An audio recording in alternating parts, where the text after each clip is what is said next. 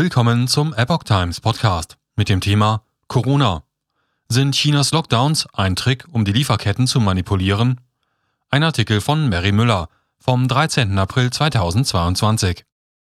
Die extrem strenge Abriegelung von Wirtschaftsmetropolen wie Shanghai könnte darauf abzielen, die Botschaft an die Welt zu senden, ihr seid von chinesischen Lieferketten abhängig. In den USA wird empfohlen, sich bei kritischen Technologien völlig von China zu lösen. Pekings kommunistische Führung verhängte in den vergangenen Wochen massive Lockdowns über Shanghai und andere Städte.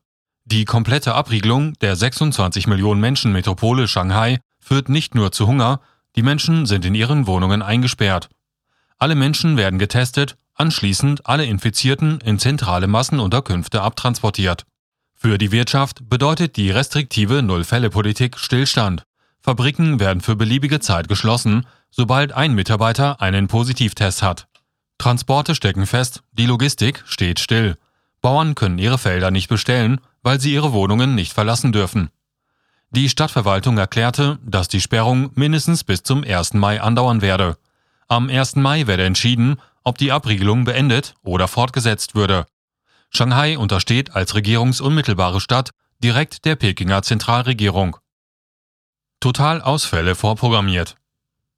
Obwohl prognostiziert wurde, dass sich die wirtschaftlichen Verluste allein in den ersten zwei Wochen für China auf 29 Milliarden US-Dollar summieren werden, setzen die Beamten die Maßnahmen drakonisch und ohne Rücksicht auf Verluste um.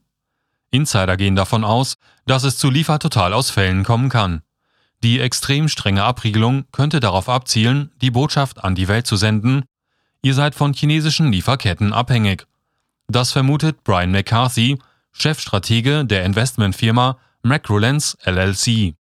Neben der Finanz- und Wirtschaftsmetropole Shanghai befinden sich auch Industriestandorte wie Changchun, Shenyang, wo VW und BMW produzieren, und Shenzhen, Chinas Technologiezentrum, im Lockdown. Rund 70 Prozent der in China ansässigen deutschen Unternehmen arbeiten im Raum Shanghai. Die Deutsche Post betreibt am Flughafen Shanghai beispielsweise ein Luftfrachtdrehkreuz. Der Betrieb ist eingestellt.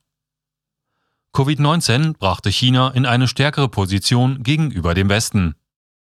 Besonders problematisch sind die Unterbrechungen der globalen Lieferketten, erklärte McCarthy im Gespräch mit dem China Insider Programm von Epoch TV am 4. April. Er deutete an, dass sich chinesische Beamte der wirtschaftlichen Probleme voll bewusst seien. Sie hätten diesen Weg gewählt, um die Anfälligkeit der US-Wirtschaft zu veranschaulichen. Der Chefstratege vermied es, den Ausbruch von Covid-19 der Bosheit der Kommunistischen Partei Chinas zuzuschreiben. Ich denke, dass es sich letztlich um ein Naturereignis handelte. Ich glaube nicht, dass es absichtlich herbeigeführt wurde, aber es hat China ganz klar in eine viel stärkere Position gegenüber den Westen gebracht, der mit lahmgelegten Versorgungsketten zu kämpfen hat. Shanghai ist ein wichtiger Logistikknotenpunkt für internationale und innerchinesische Transporte. Im umsatzstärksten Containerhafen der Welt ist der Betrieb gestört. Schiffe können zwar anlegen, doch bei der Logistik kommt es zu massiven Verzögerungen. Im Hafen verringerte sich der Umschlag auf etwa ein Drittel des üblichen, da Lkw nur einen begrenzten Zugang zum Hafen erhalten. Verzögerungen gibt es auch bei der Luftfracht am Flughafen Pudong. Eine Frachterfertigung ist fast unmöglich. Die Abkopplung von China ist die Zukunft. Arthur Hammond, Senior Fellow am Hudson Institute, einer in Washington ansässigen Denkfabrik, sagte kürzlich in einem Interview mit Epoch TV, dass kritische Technologien von Festland getrennt werden sollten. Die Abkopplung von China ist die Zukunft.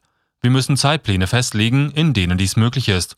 Das müssen wir sowohl privaten Unternehmen wie zum Beispiel Apple als auch der Wall Street erklären. So Herman. Obwohl das chinesische Regime Zwangsarbeit einsetzt und private Daten zu militärischen Zwecken verwendet, investieren große amerikanische Technologiekonzerne und Investmentfirmen weiterhin in großem Umfang in China.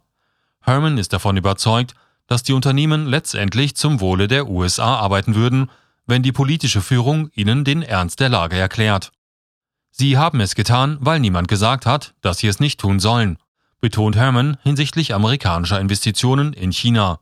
Die politische Führung der USA sollte einen Bewusstseinswandel der Unternehmer fördern und ein proaktives Verständnis der nationalen Sicherheit in der Produktionsentwicklung unterstützen. Die amerikanischen Wirtschafts- und Forschungsinteressen sollten vollständig von der KP Chinas getrennt werden.